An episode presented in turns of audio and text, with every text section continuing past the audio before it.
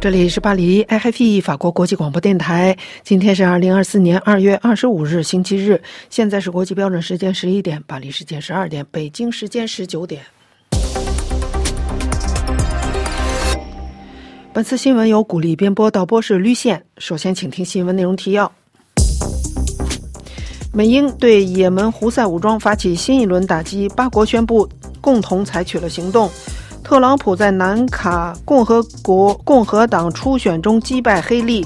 法新社说，不论拜登或特朗普谁会赢得大选，美中贸易战将是唯一的地平线。乌克兰参谋长和防长访问前线，基辅宣布击毁俄罗斯十八架无人机中的十六架。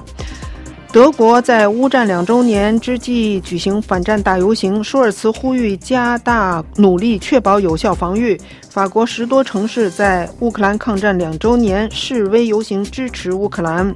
英国首相呼吁第一步先将冻结的俄资产的利息汇往基辅。斯里兰卡拒绝向数以千计的俄罗斯人和乌克兰人发放长期签证。中国宣布海警在金门。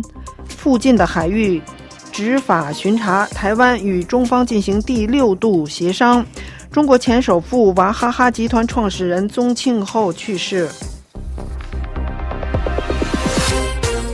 请听新闻：五角大楼宣布，美国和英国周六对也门八个不同地点的十八个胡塞武装。目标实施了打击，以回应这个由伊朗支持的叛军对红海船只的袭击。法新社记者周六在也门首都萨那听到了巨大的爆炸声。一名与胡塞武装关系密切的安全人士在接受法新社采访后不久证实，这些英美袭击是真实的。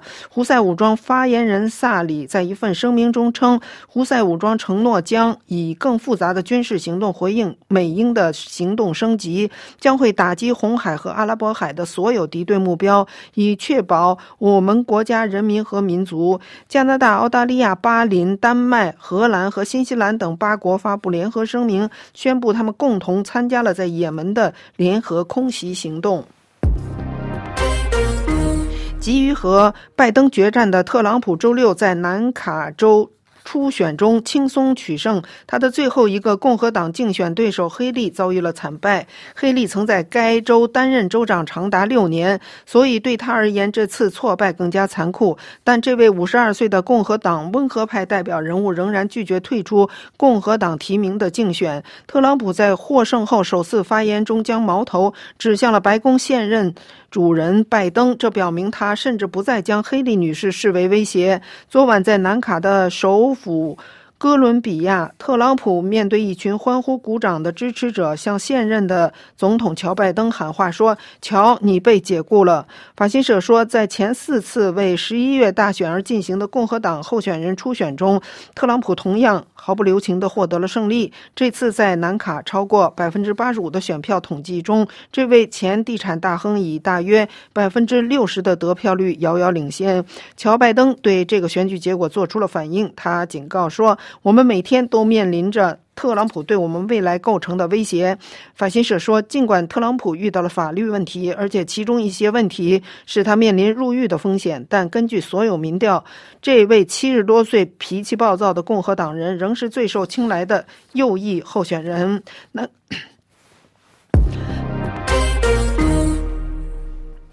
法新社二十五日发自华盛顿报道，不论拜登或特朗普谁会成为下届美国总统，美中贸易战将是唯一的地平线。更多的情况是，请听稍后艾米的要闻解说节目。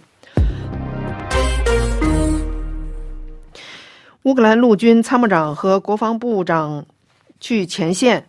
乌克兰陆军参谋长瑟尔斯基将军周日表示，他和防长乌梅罗夫。访问了前线附近的指挥所，以分析战场并加强防御。瑟尔斯基将军在电报群上说：“我们详细分析了当前局势，讨论了要采取的措施，主要是保护部队不受无人机和空袭的影响，以及加强前线某些地区的力量。”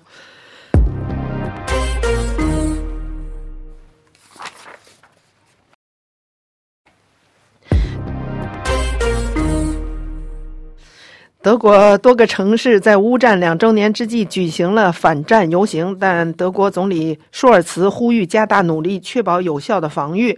详情请听本台特派特约记者丹兰发自柏林的报道。据德国电视一台报道，乌克兰战争两周年之际，德国科隆、柏林、斯图加特等多个城市举行了反对战争、要求和平的示威游行活动。德国总理舒尔茨呼吁德国和欧洲加大努力，确保有效防御。他谴责俄罗斯每天都在践踏不得以武力改变边界的原则。他要求采取威慑政策，以便没有人敢攻击我们。他表示，只要有必要，德国就会继续支持乌克兰。绿党籍外长贝尔伯克在《图片报》上发表客座文章，直接要求普京结束战争。基民盟领袖莫茨和基民盟及欧盟委员会主席冯德莱恩在《法兰克福汇报》上共同发表文章，要求欧盟成为真正的防卫联盟。德国媒体也对乌克兰战争两周年表示了关注。纽伦堡消息报敦促对普京采取强硬态度。该报认为，普京这个人只重视实力，所以西方不能允许乌克兰失败。尽管很痛苦，德国和欧洲。必须用大量资金和更多武器来帮助乌克兰展示其实力。金牛座巡航导弹很快就会包括在内。如果不能成功的让普京回到他的边界内，他就将跨越更多的边界。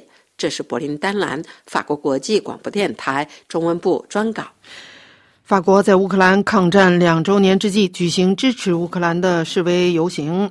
据法新社报道，在巴黎和其他十几座城市，乌克兰人和法国人聚集在一起，表达他们对乌克兰的声援，同时也表达了他们的担忧，因为此时基辅的部队正在面临俄罗斯军队的进攻，武器弹药匮乏。处境十分艰难，在巴黎，数千人在巴黎共和国广场和巴士底广场之间游行。平静的气氛不时被呼喊声“普京是杀人犯，俄罗斯滚出乌克兰”的声音打破。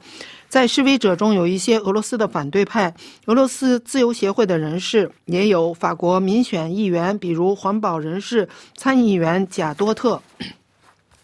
在与乌克兰奥德萨结为友好城市的马赛市政厅门前，昨天大约有一百五十到二百人在乌克兰国旗下为在战争中牺牲的乌克兰人默哀一分钟。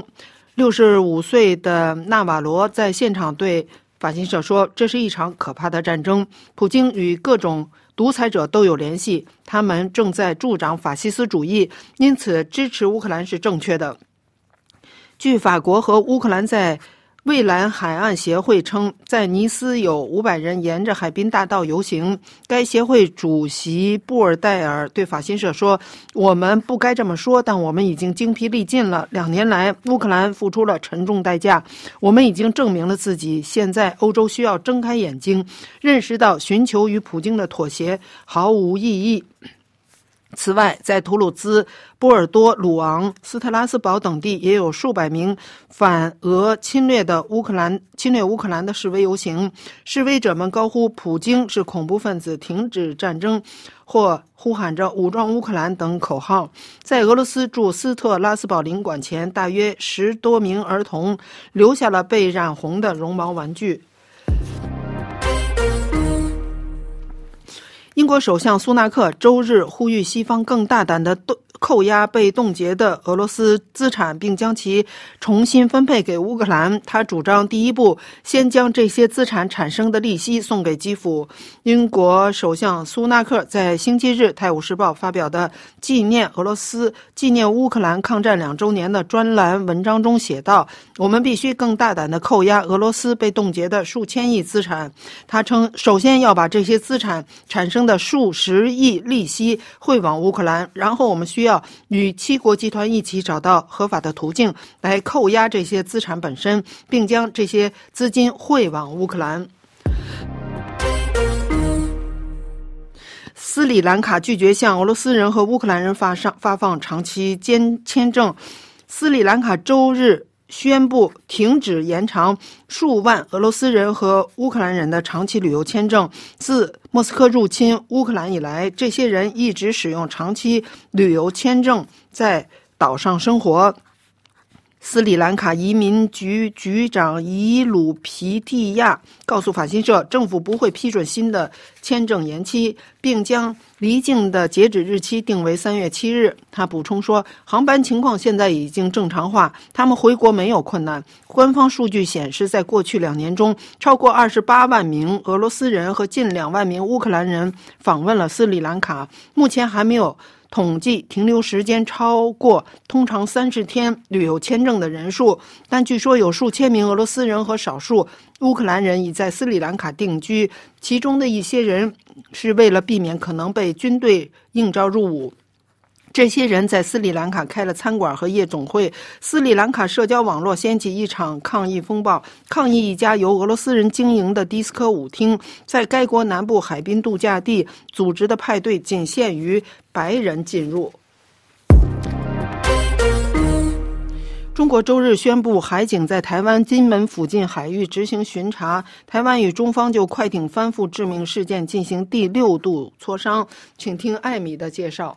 中国一艘快艇日前在台湾的金门海域翻艇两死的事件继续发酵。台湾海巡与中方代表近三天来展开了第六度协商之际，中国海警局周日二月二十五号下午发布讯息指出，福建海警组织的舰艇编队在金门附近海域展开执法巡查。台湾中央社报道指，中国海警隶属人民武装警察，直属中共中央军委，可视为是准军事部队。引发海峡两岸最近紧张气氛的起因是，中国一艘载乘四人的快艇二月十四号闯入了台湾的金门海域，遭到台方海巡人员的追击，在拒检后翻艇，造成两死两人生还。事件发生后，中国国台办发言人十七号表示，厦门、金门水域不存在所谓的禁止、限制的水域。中国海警隔天更宣布，在金厦水域要展开常态化的执法巡查行动。十九号，中国海警登检一艘台湾观光船。报道指出，中国快艇两死案发生十二天后，死者家属以及中方代表与台湾的海巡署人员周日上午进行了第六度协商。台湾海巡署的副署长徐敬之在协商前后接受访问时表示，审慎乐观以及看起来都不错。关于中国与台湾在金门水域发生的一连串海事争议事件，中央社引述了美国之。英的报道称，许多人都担忧台海紧张持续升温。美国政府更呼吁北京克制，并与台湾展开有意义的对话。分析人士认为，这是中国对台湾加压灰色地带的手段，也试图改变台湾对其周边海域的控制权。在五月二十号台湾总统权力交接之前，该事件将如何进一步的发展，自然值得进一步的关注。中国企业家宗庆后。曾因其食品集团而成为中国最大的财富拥有者。他的公司于周日宣布他去世，享年七十九岁。宗庆后是娃哈哈集团创始人。娃哈哈主要经营瓶装水、软饮料、茶叶和其他产品。该公司在微博上说，宗庆后因疾病医治无效，于周日去世。中国国家媒体本周报道了这位企业家住院的消息，但没有提供他的详细病情。宗庆后四十岁时开始做生意，卖儿童软饮料。据媒体报道，他曾一度缺钱，住不起旅馆，而睡在北京的一座桥下。他于一九八七年创办了娃哈哈，如今娃哈哈已成为一家食品巨头，其饮料在中国各地商店、小卖铺随处可见。与法国达能以合资企业的形式与娃哈哈建立的合作关系演变成一场激烈的官司，这迫使法国达能集团于2009年出售了所持股份。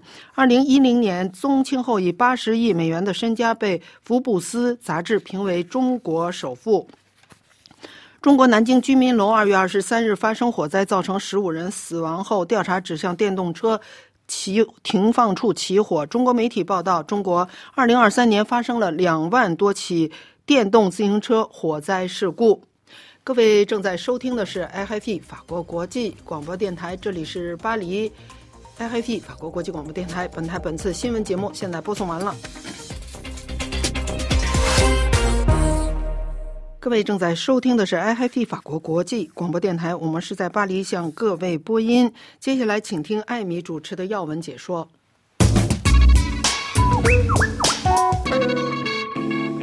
听众朋友好，美国前总统特朗普周六在南卡罗来纳州的共和党党内初选中轻松击败了他的对手尼基·黑利，延续了连胜势头。目前他正朝着获得党内总统提名以及与民主党总统拜登重赛的目标迈进。拜登和特朗普两位潜在竞争对手对中国政策的走向如何，目前受到高度的关注。法新社报道指出，从特朗普发动的贸易战开始。是拜登领导下的美国对华政策变得也更有针对性。不过，这两位可能的总统竞争对手都有望保持与中国政府的权力平衡，因为在美国这个高度两极分化的国家，共和党和民主党目前在同一个问题上达成了共识，那就是对华政策。有专家就认为，无论是谁在十一月的总统大选中获胜，对华政策也只会变得更加的强硬。美国智库布鲁斯金学会。会的研究员梅尔策甚至认为，华盛顿的压力只能有一个方向，那就是对中国要变得更加的强硬。对于中美两国在经济和贸易全方位的紧张竞争局势，法新社今天的报道也盘点了贸易平衡、技术赶超、汇率的政治利用以及中国持有的美国债务等几个关键点，认为华盛顿对北京的指责不胜枚举，而这也是共和党人和民主党人达成共识。的少数话题之一。对于美国的债务问题，报道指出，美债超过三十万亿美元，但是只有八万亿美元在国外国外所持有。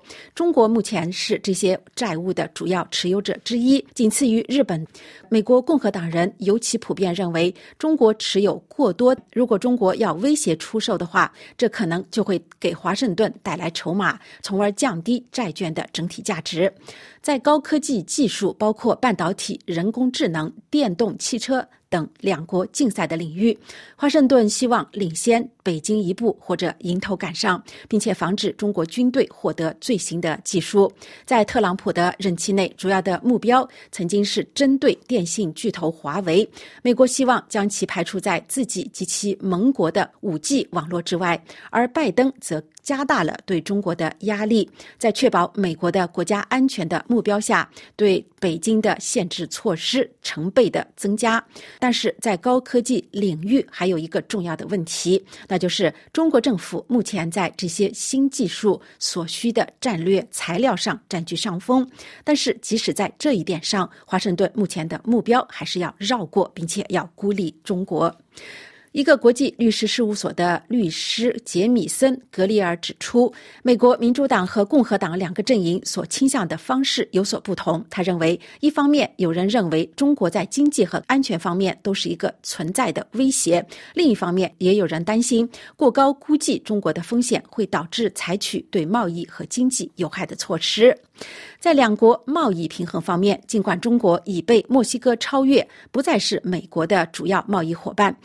但是，美国与中国的贸易还是最不平衡的。特朗普总统任期内打出了贸易战，增加对中国产品的关税，向中国政府施压，期望实现贸易再平衡。二零二一年上任之后，拜登维持了特朗普的全面关税政策，并且增加一系列更有针对性的措施，包括限制北京获得尖端技术和美国的投资。拜登政府除了延续全面关税之外，再加上脱钩的政策，最后变成了降低风险的策略，来减少被认为是至关重要的供应链对中国的依赖。效果似乎已经开始显现，来自中国的贸易增长速度低于来自其他地区的贸易增长。速度，但是一些中国产品现在还是源源不断的抵达，只是绕了一个弯，要途经美国贸易的新据点墨西哥，或者是中国的邻国越南。布鲁金斯学会智库研究员梅尔策指出，拜登本人并不指望与中国达成一项包括重大改革和变化的协议，但他的政府将寻求适应现实，让盟国加入进来，同时也是为了降低安全的风险。研究人员认为，与此相反，特。特朗普将更倾向于加大对中国的压力，以促进其发展。这与他在任期内的做法以及在关税升级背景下达成的贸易协定是一致的。但也有专家担心，特朗普已经宣布，若他当选，将对中国征收百分之六十的高额关税。这个增长很可能会激起中国的反击，也有可能导致世界两大主要经济体之间的贸易瘫痪。有分析就认为，如果特朗普当选，美国有可能变得更加孤立，尤其是针对自己的盟友而言。许多盟友已经对特朗普重返白宫抱有戒心。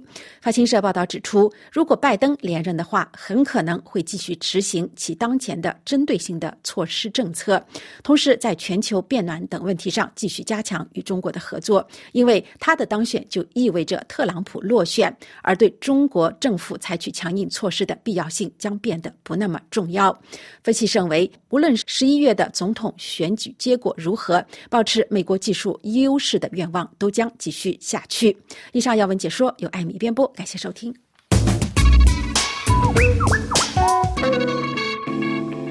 您收听的是 AFP 法国国际广播电台，接下来请您收听由瑞迪编播的法国报纸摘要。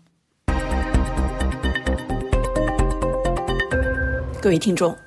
俄乌战争两周年是周末版法国《世界报》重点关注的国际话题。报道侧重分析这场战争对二战后的地缘政治格局的冲击。一年一度的巴黎农展会在农业劳动者抗议声浪中开幕，总统马克龙到场参观与业者对话时的火花四溅是该报特别关注的国内话题。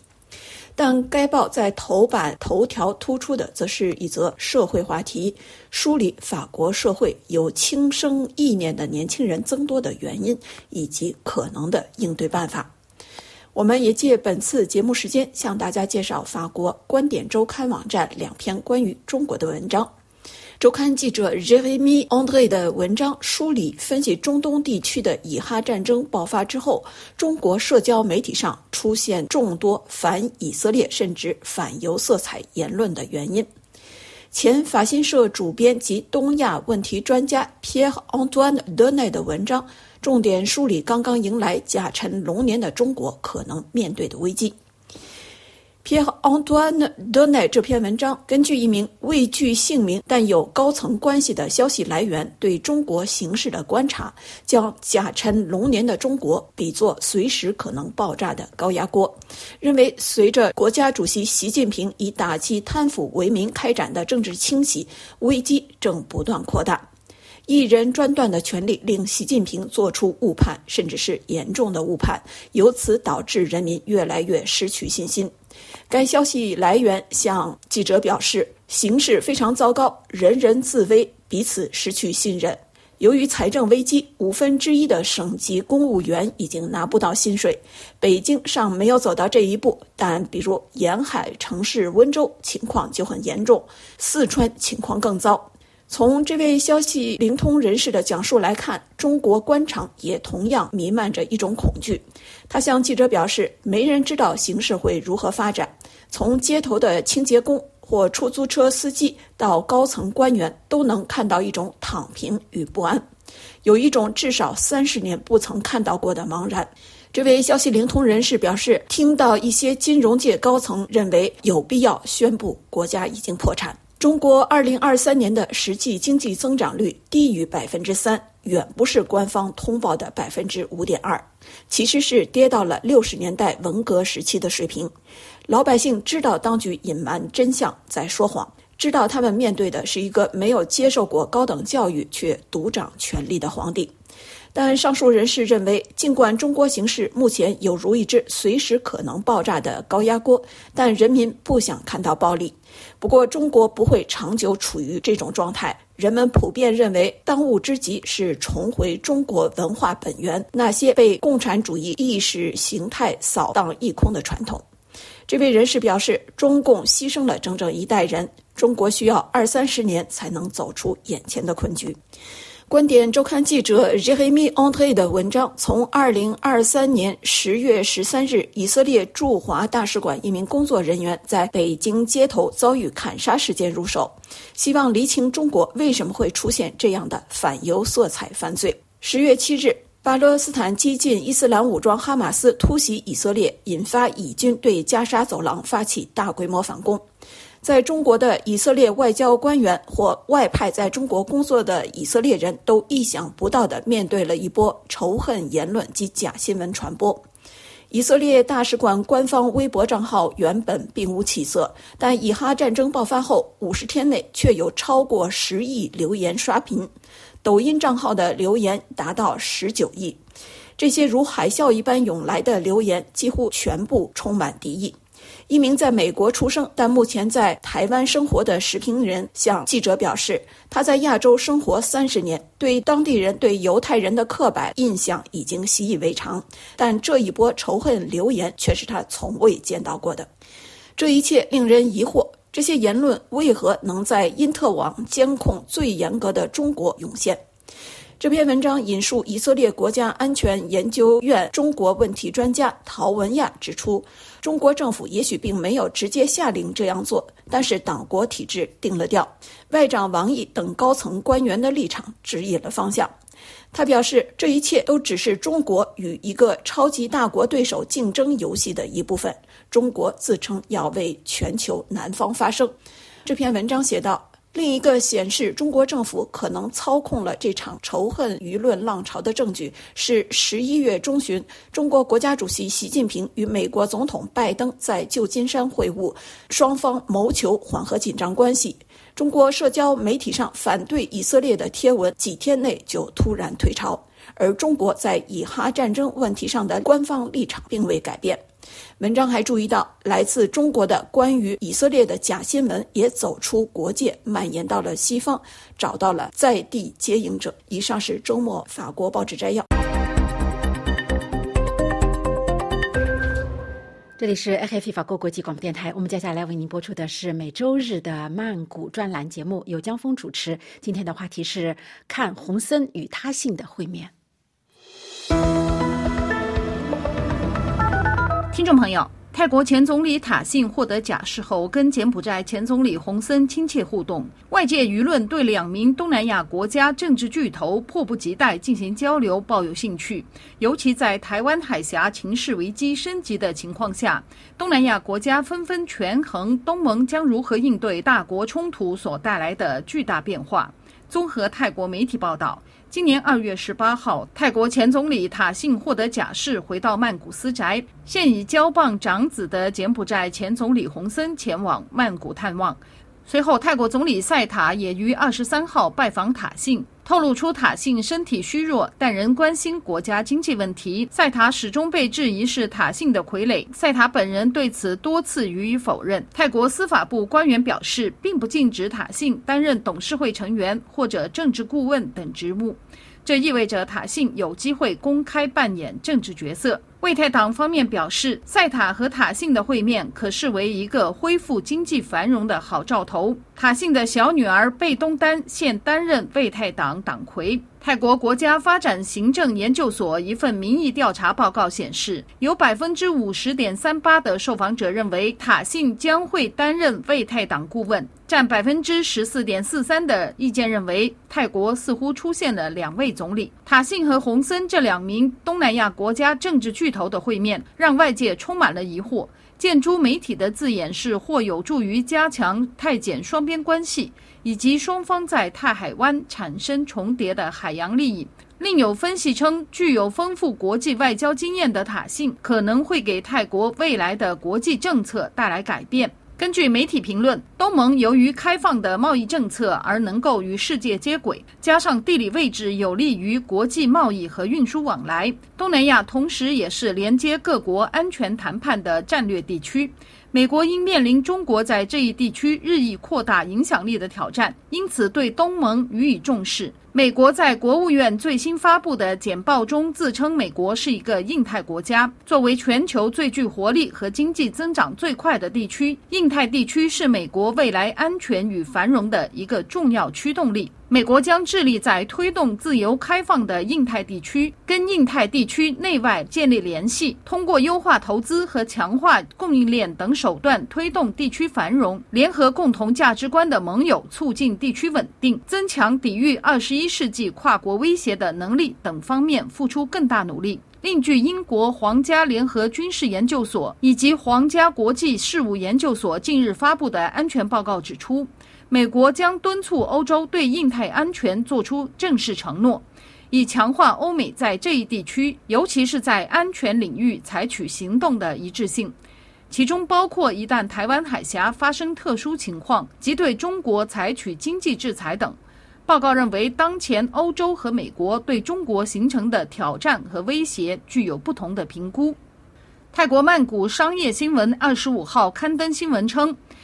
美国众议院中共问题委员会致信马斯克。反映称，当前在台湾的美军士兵无法使用军事通信卫星新闻网，要求马斯克在三月八号以前向该委员会报告其在台湾的业务摘要。这一消息在美国国会众议院中共问题特设委员会主席加拉格尔自二十二号和二十四号对台湾进行访问，并与台湾总统蔡英文及其他官员会晤后传出。其中内容提到，如果中共入侵台湾，西太平洋地区的美军士兵将面临严重威胁，必须确保台湾以及周边地区的美国军事人员拥有强大的通信网络，这符合美国在印太地区的最佳利益。随着全球地缘政治的巨大变化，东南亚媒体普遍认为北京对台湾采取行动的可能性日益增高。泰国经理人网站年初分析台湾局势指出，中国领导人习近平发出明确信号。台湾是中国的一部分，海峡两岸统一是中国内政，不容外人干涉。这只是一个时间问题。纵观二零二四年愈发混乱的全球局势，极其符合这一时间条件。无论是乌克兰战争、以色列战争、美国政府三十四万亿美元的债务负担、金砖国家退出美元体系、东西之间冲突的加剧、美国总统选举的不确定性。都增加了在这一地区爆发大规模战争的风险。中国或认为必须在大战爆发以前迅速解决台湾问题，以控制该地区的游戏规则。当年日本占领中国的时候，日本利用台湾作为侵略中国的重要基地。中国不会让这样的历史重演。无论如何，一旦中国和台湾实现统一，这将是2024年世界上最大的历史事件，未来将对全球地缘政治产生深远的影响。曼谷江峰，法国国际广播电台中文部撰稿。这里是 AFP 法国国际广播电台，您收听的是二月二十五号星期天的第二次华语节目的播音。接下来为您播出由桑宇编播的微言微语。今天的话题是：解放思想的大讨论是否会沦为形式主义的重灾区？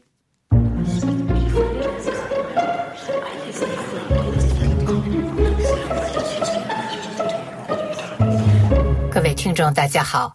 近日，中共湖南省委下发通知，在全省开展解放思想大讨论，引发各界关注。不过，网友在仔细阅读通知后，发现有哪里不对。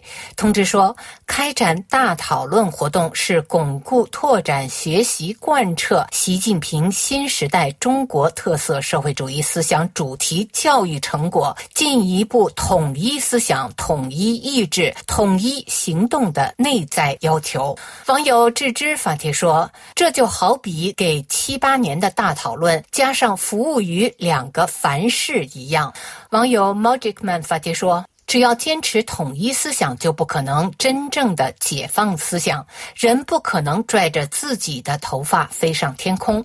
网友 Astrid 发帖说：“既要解放思想，又要高度统一思想，还要大胆创新。一贯的精神分裂，病情稳定。”网友参知正事发帖说：“对于解放思想的大讨论，我觉得有几个问题可以探讨。一个是参与讨论的范围问题。”文件上写的是县级以上机关单位，个人认为不妥。乡镇基层是接触人民群众的真正一线。我有时会和省厅的干部吃饭，个个都是理论家，一口一个出发点是好的，口口声声基层基础薄弱，说他们不接地气是给他们面子了。二是讨论的重点应该是实事求是。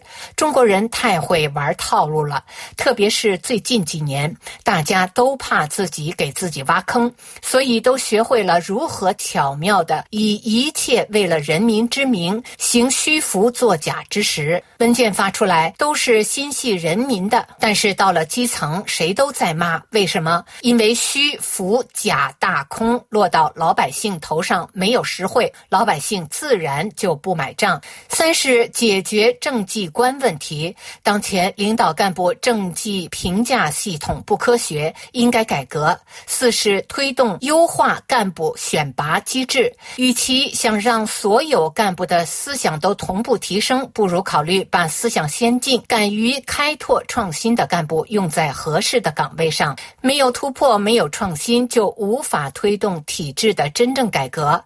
干部竞聘上。岗应该推广增加民主考评机制，考试、演讲、群众评价，别藏着掖着，搞一套综合性更强、更公开透明的干部选拔制度，比什么都强。其实，解放思想关键还是要解决人的问题，让想干事的人上去，而不是让想上去的人上去。网友前言发帖说：“不幸的事正在发生，引领全球变革的 AI 工具，中。”国一个都用不了，仅仅因为害怕西方文化和腐朽没落思想的侵蚀，筑牢防火墙，心甘情愿孤立于外界。我们应该真正自信起来，充分相信人民群众有是非辨别力，开放网进，有利于吸收外部世界的先进科技知识和技术。如果这一轮人工智能方面跑输西方，对未来发展的差距比大清跑输工业革命还惨。正巧，近日中国企业研究所研究员唐大杰先生就解放思想话题与人工智能软件 ChatGPT 进行了一次人机对话。唐先生问 ChatGPT：“ 昨天有人撰文提出解放思想的呼吁，但在文章中表达的是统一认识、加强管制。在我看来，解放思想最根本的是要开放思想市场，让思想在公平环境下自由竞争。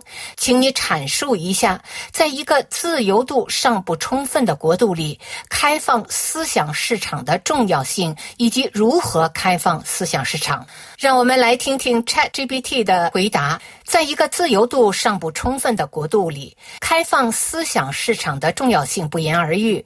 思想市场的开放有利于社会的创新，是进步的动力，也是一国融入全球化进程、提高国际竞争力的必须。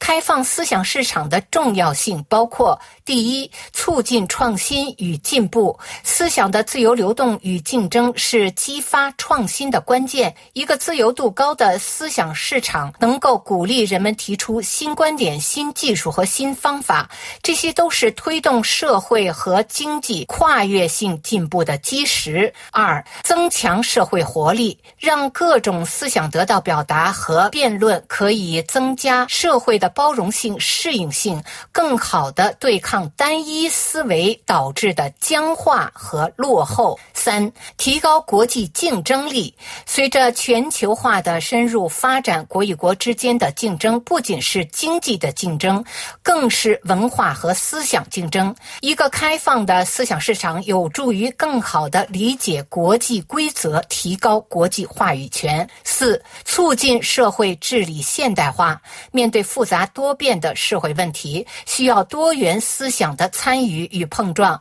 找到最合理的解决方案。开放的思想市场可以吸纳各类智慧，促使社社会治理方式更加现代化和科学化。五、维护社会稳定，适度的言论自由与思想表达权可以作为社会的安全阀，有助于缓解社会矛盾，减少潜在的政治和社会风险。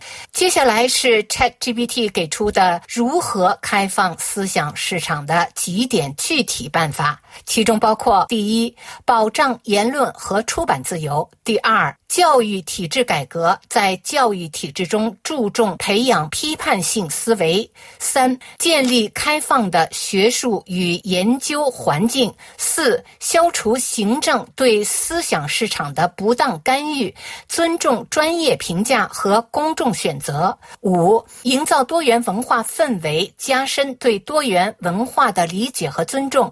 六，立法保障思想表达的权利，为言论自由提供法律框架，同时设立公正的监督和裁判系统来处理可能出现的滥用问题。七，支持媒体的多元化，保证媒体独立性，让不同声音能够公正的在媒体上表达。总而言之。开放思想市场是现代社会发展的必经之路，这不仅促进国家持续进步，也有助于个体价值的实现和人类文明的共同繁荣。虽然开放可能伴随着短期的挑战和不确定性，但从长远来看，它能够为社会带来更加深远和积极的影响。以上是今天的微言微语，我是桑宇。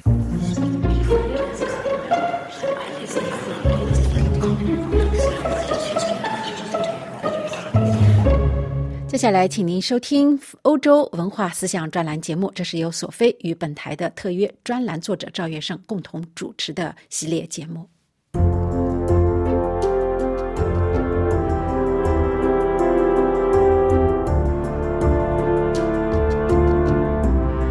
各位听友好，西方自然法传统阐明了超越于人事实定法的最高原则。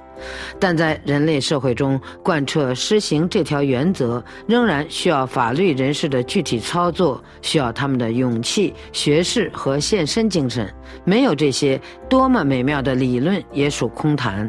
在今天的欧洲思想文化长廊节目时间，旅法中国学者赵野胜介绍英国宪政制度的故乡——一六四零年英国革命诛杀暴君之嗣。权力的限度，审判国王的理由。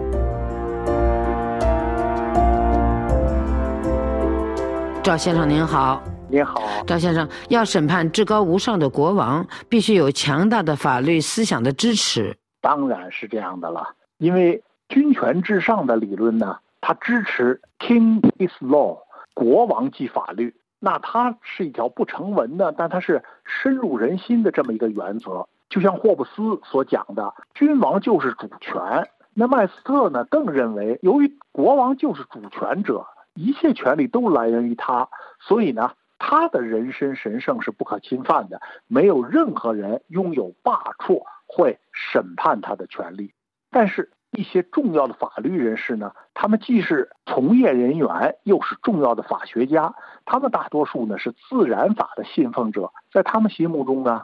在实定法之上存在着另一种自然法，它是永恒的、神圣的、超越尘世一切权利的至高权威，它是人类社会一切正义与道德的源泉和基础。自然法评定正义的标准，它不依人的地位和权利，它依据的是自然理性的要求，在它面前人人平等。在英国呢？这一派的代表人物就是爱德华·科克，他在伊丽莎白一朝被任命为总检察长，在詹姆斯一朝呢，他是民事高等法院的首席大法官，在查理一世一朝呢，他主持起草了著名的权利请愿书，为捍卫自大宪章以来英国人的自由权利大声疾呼。在他的这个判例汇编中，他就说。大宪章是英格兰之逐自由权利的大宪章。之所以这么说，乃是因为它使人们得到自由。正是基于捍卫自由的理念，他勇敢对抗君王逾越法律的要求。当詹姆斯一世要求自己来裁决案件，科克就回答说呢：“法律是一门需要长时间学习和历练的技艺，只有在此之后，一个人才能对他有所把握。因此，我要说，陛下应当受制于法律。”而认可陛下的要求，则是叛国。对于我所说的话，布拉克顿曾这样说过：国王应当不受制于任何人，但应受制于上帝和法律。以英国这样深厚的法律传统，审判国王应该是有理可据、有法可依的喽。是这样的。不过呢，还有一个角度呢，可以提供理由，那就是宗教。负责起诉查理一世的约翰·库克就是一位虔诚的清教徒，他写过一本小册子来论述君王在上帝面前是毫无特权，甚至为上帝所厌恶。他引的是旧约圣经中的话，说他们立君王却不由我，他们立首领我却不认。我在怒气中将王赐你，又在烈怒中将王废去。所以，库克他认为，一个自由的民族无需将自己置于任何必朽坏的人之下，而成千上万的人民由于一个人的贪欲而处于水深火热之中，且这种痛苦状态可能由一个孩童甚至白痴来继续掌控。这不仅尤为理性。且上帝也不赞成。那么，与克克站在同一阵营的英国大诗人米尔顿也以如传巨笔撰写了为英国人民申辩、痛斥法国的保皇学者萨尔美夏斯为英王辩护的文章。米尔顿也同样是引用旧约圣经《誓约誓师记》，他说呢：犹太人既然能够由于苛政而将誓师审判定罪。并由于厌恶和愤恨而要求立一个国王，难道国王在破坏一切法律时，他们就不能加以惩罚和约束吗？他们希望有一个国王，但并不等于他们想要一个高于法律的君王。当这些共和派呢，把法律和上帝的意志结合起来的时候呢，他们就义无反顾的要审判国王，因为。他同平常人一样犯下了罪。那么，查理一世被起诉的具体罪名是什么呢？那首先是因为他挑起了两次内战，让英国人无故付出鲜血和生命的代价。他所使呢，苏格兰的军队入侵英格兰，然后用英格兰的捐税呢去支付苏格兰军队的报酬。其次呢，他亲自指挥战斗。下令保皇党的军队屠杀英国百姓。根据英国法律中的个人责任条款，他必须对此负个人责任。再次呢，为了避免今后的君主以查理一世的行为为理由，援引君主独裁权。排斥议会对君主的制约，随意动用武力对付人民，也必须审判国王以儆效尤。但是查理一世呢，他始终不承认共和派，主要是克伦威尔手下的新模范军组织的法庭有审判自己的权利，而共和派内部对这场法律斗争呢，意见也不统一。他们有的人认为呢，应该采取啊。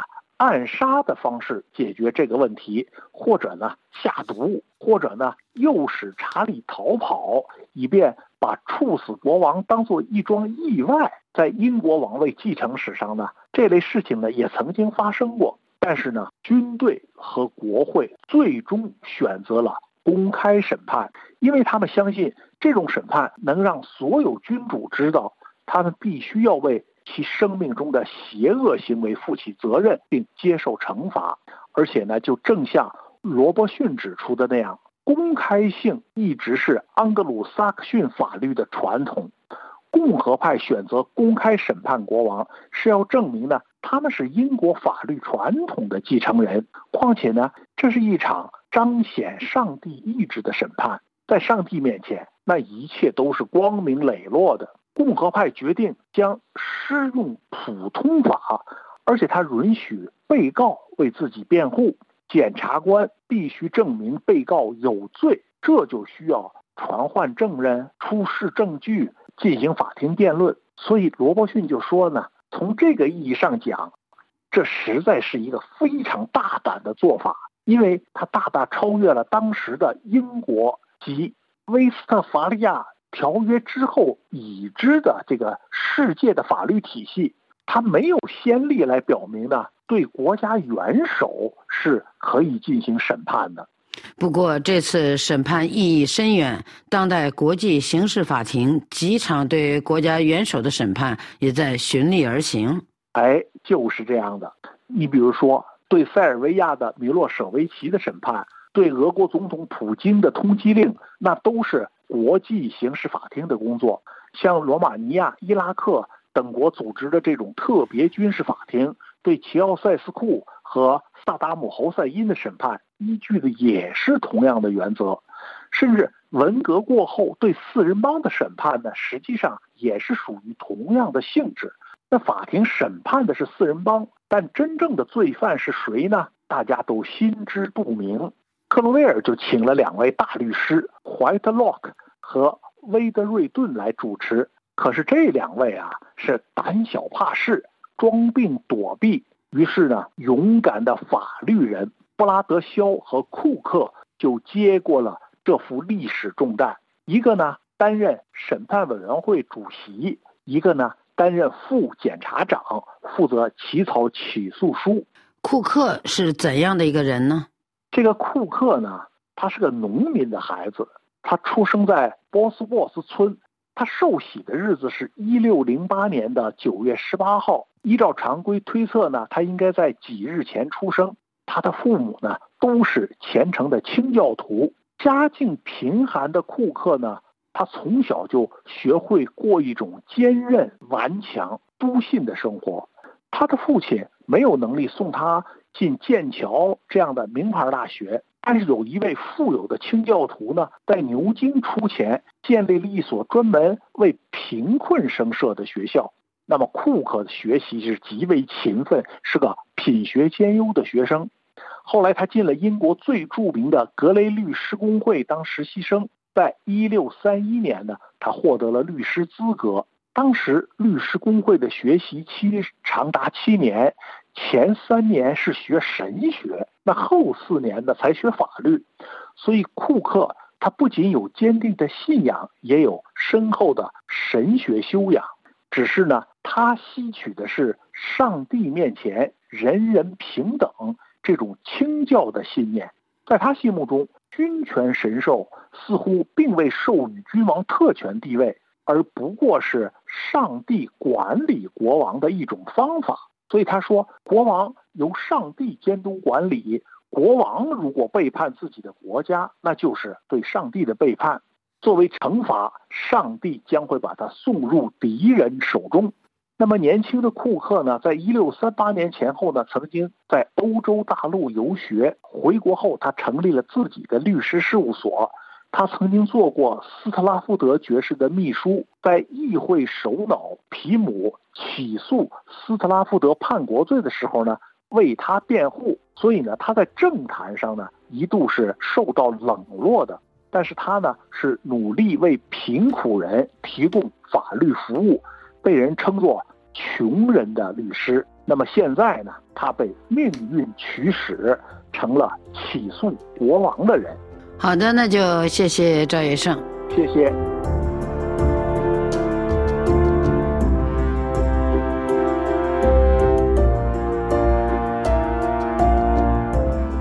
各位听友，以上您听到的是赵月胜的《英国宪政制度的故乡》，一六四零年英国革命，诛杀暴君之四，权力的限度，审判国王的理由。本次欧洲思想文化长廊节目由索菲主持感谢菲利普的技术制作和各位的收听。下次欧洲思想文化长廊节目时间我们再会。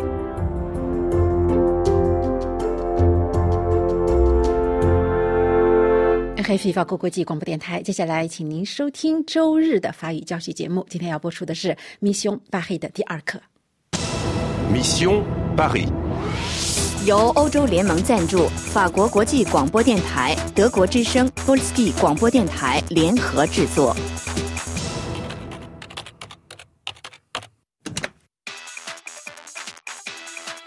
巴黎使命，您赢了五百分，找到了一个信使。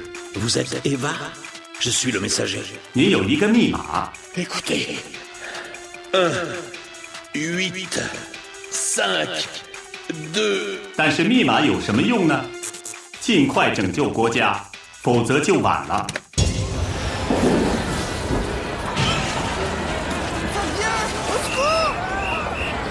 S'il vous plaît, messieurs, dames. Monsieur, vous êtes pompier Veuillez évacuer la gare immédiatement. Je répète, veuillez évacuer la gare immédiatement. 艾娃，现在回火车站，找到阿雷阿第二行列，找找这些数字有什么含义？密码一八五二，我这就去。La police est là. Monsieur, monsieur, c'est fermé, s'il vous plaît. Close. Kyosu, s'il vous plaît. Pardon, pardon Je ne comprends pas. 糟糕，怎么办才能让他放我进去呢 Madame 也许他可以帮助我。嗯，Pardon, madame. Bonjour. Allez à ranger deux. Vous êtes Eva Oui, je suis Eva. Et le code Euh, oui. Un, huit, cinq, deux. Bravo, venez. Mesdames, mesdames, attention Vite Mesdames Voilà. 自动行李寄存处。当然了，我们来看看里面有什么。 一、八、五、二。Ah ah La statue domine le mort, mais la fertilité est retrouvée. Merci Eva.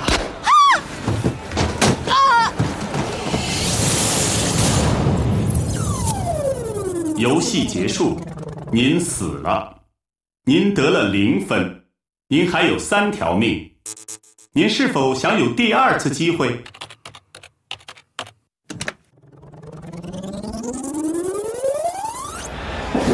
好，还是我。艾娃，密码打开了火车站寄存处的一个保险柜，去看看里面有什么东西。好的。如果遇到问题，你就说不明白，Je ne comprends pas。Je ne comprends pas。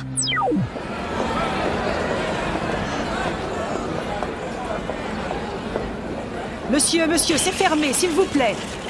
Close. Kyoso, s'il vous plaît. Pardon, pardon? Je ne comprends pas. Madame?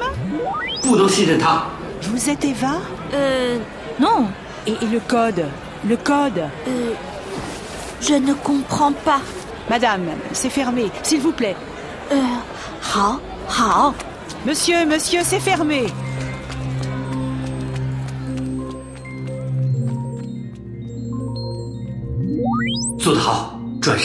跟着行李寄存处的指示路牌走，躲开注册后的警察。好。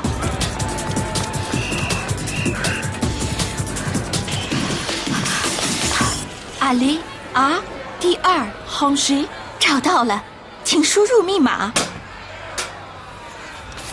这是什么？祝贺您得了一千分。那么我们有什么呢？一本旧书，除了封面背后写着的这句话外，什么都没有。La statue domine le mort, mais la fertilité est retrouvée。等一下，le statue 还是 la statue？La statue 雕像和 la mort 死亡？不是 la mort，是 le mort。哦，明白，死人。雕像和死人，这些究竟是什么意思？这就是我们要找的。第二场游戏结束，您有一千分。您找到一个线索。La statue domine mort, mais la fertilité retrouvée. 一座雕像和一个死人，但这足以让您拯救国家吗？您想玩吗？您想玩吗？您想玩吗？法国国际广播电台，接下来再次回顾新闻的内容提要。美国、英国对也门胡塞武装发动新一轮轮的打击，八国声明联合参与行动。特朗普在南卡罗来纳州共和党初选击败了他的对手黑利，又向党内提名迈进了一步。法新社说，无论拜登或者特朗普赢得大选，美中贸易战都将是唯一的地平线。乌克兰参谋长和防长访问前线，基辅宣布摧毁了十六架俄罗斯的无人机。英国首相呼吁尽快。冻结俄罗斯资产的利息汇往基辅。斯里兰卡拒绝提供给俄罗斯人和乌克兰人长期的签证。中国宣布海警在台湾金门附近海域执法巡查。中国前首富娃哈哈集团的创始人宗庆后去世。